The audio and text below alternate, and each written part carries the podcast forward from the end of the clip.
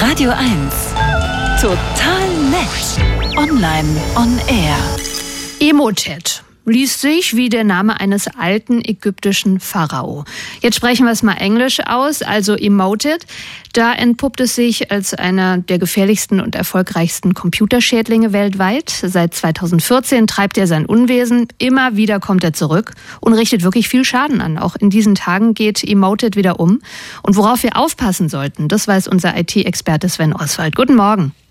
Schönen guten Morgen. So, was macht denn jetzt Emoted?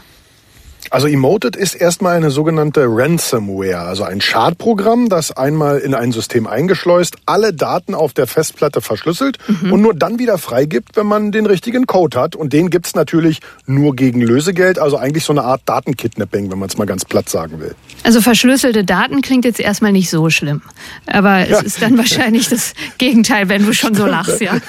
Ja, ja, weil wir immer aufrufen, verschlüsselt doch eure E-Mails, mhm. verschlüsselt eure Daten. Ja, wenn ich meine Daten selber verschlüssel, habe ich aber auch das Passwort. Blöd ist aber, wenn jemand anders meine Daten verschlüsselt und ich das Passwort nicht habe, dann kann ich mit den Daten nicht mehr arbeiten. Das ist jetzt vielleicht zu Hause auf meinem Rechner noch maximal ärgerlich. Da muss ich halt ein hoffentlich aktuelles Backup aufspielen, System neu aufsetzen, kostet ein bisschen Zeit und Nerven, okay. Aber bei Unternehmen oder so sogar in öffentlichen Einrichtungen, da sieht die Sache schon ganz anders aus. Da kann so ein Ransomware-Angriff gerne mal ein ganzes Krankenhaus lahmlegen oder auch mal eine ganze Stadt. Ist alles schon passiert. Jetzt besitze ich kein Krankenhaus oder äh, irgendwas Größeres. Was sollte ich tun, wenn mein Rechner sich äh, emoted zu Hause einfängt?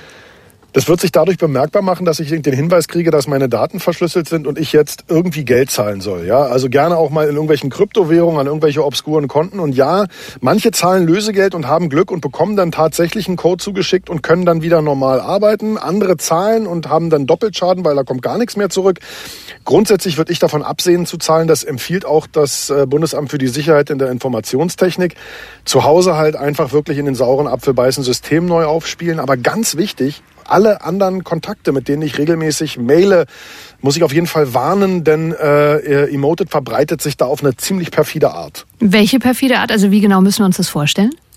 Das sind E-Mails, wie ja die meisten Schadprogramme auch per E-Mail kommen. Also grundsätzlich sind ja klassisch alle Phishing-Attacken. Da wird dann so getan, als würde mir meine Bank gerade eine Mail schreiben und mhm. wenn ich Glück habe oder Pech habe, bin ich auch zufällig bei der Bank und dann passt es eventuell. Wenn ich dumm bin, klicke ich auf einen Link. Aber in dem Fall sind es Mails, die auch von vermeintlichen Bekannten und Freunden kommen und nicht nur das, sondern das sind Mails, die wirken wie Teil einer bereits bestehenden Kommunikation, also wie eine Antwort auf eine Mail, die ich wirklich geschickt habe und solche Sachen.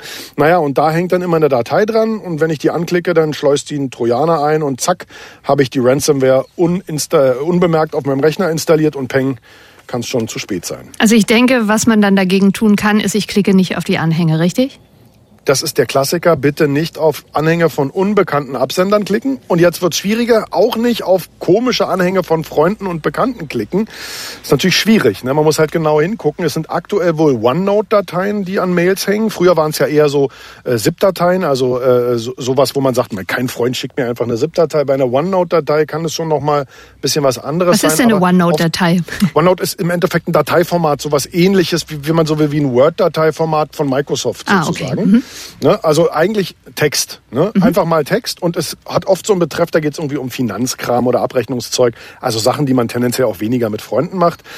Ähm, äh, Microsoft weiß davon, die sind da dran, irgendwie eine Möglichkeit zu finden, diese neue OneNote-Methode schwieriger zu machen für Phishing, aber es dauert noch. Also wir müssen weiterhin selber mitdenken. Wer steckt eigentlich dahinter?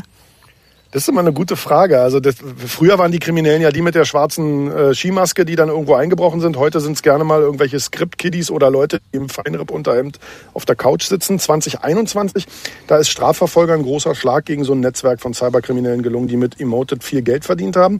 Aber das Ding kommt wirklich wie in so Wellen immer, immer wieder. Ich habe so das Gefühl, das ist wie, man nennt es ja so diesen Enkel-Trick, äh, ja. Also jetzt vielleicht nicht mehr am Telefon wie früher, sondern per WhatsApp oder ich kriege auch oft so äh, Nachrichten, also SMS, äh, so Hallo Mama, hallo Papa, das ist meine neue Nummer. Die alte SIM-Karte funktioniert nicht mehr. Sowas, oder?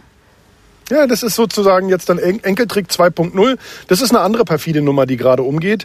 Naja, viele speichern dann diese Nummer unter dem Namen des eigenen Kindes ab und denken nicht weiter drüber nach. Und dann kommt irgendein Quark, der da geschrieben wird, quasi vom eigenen Kind.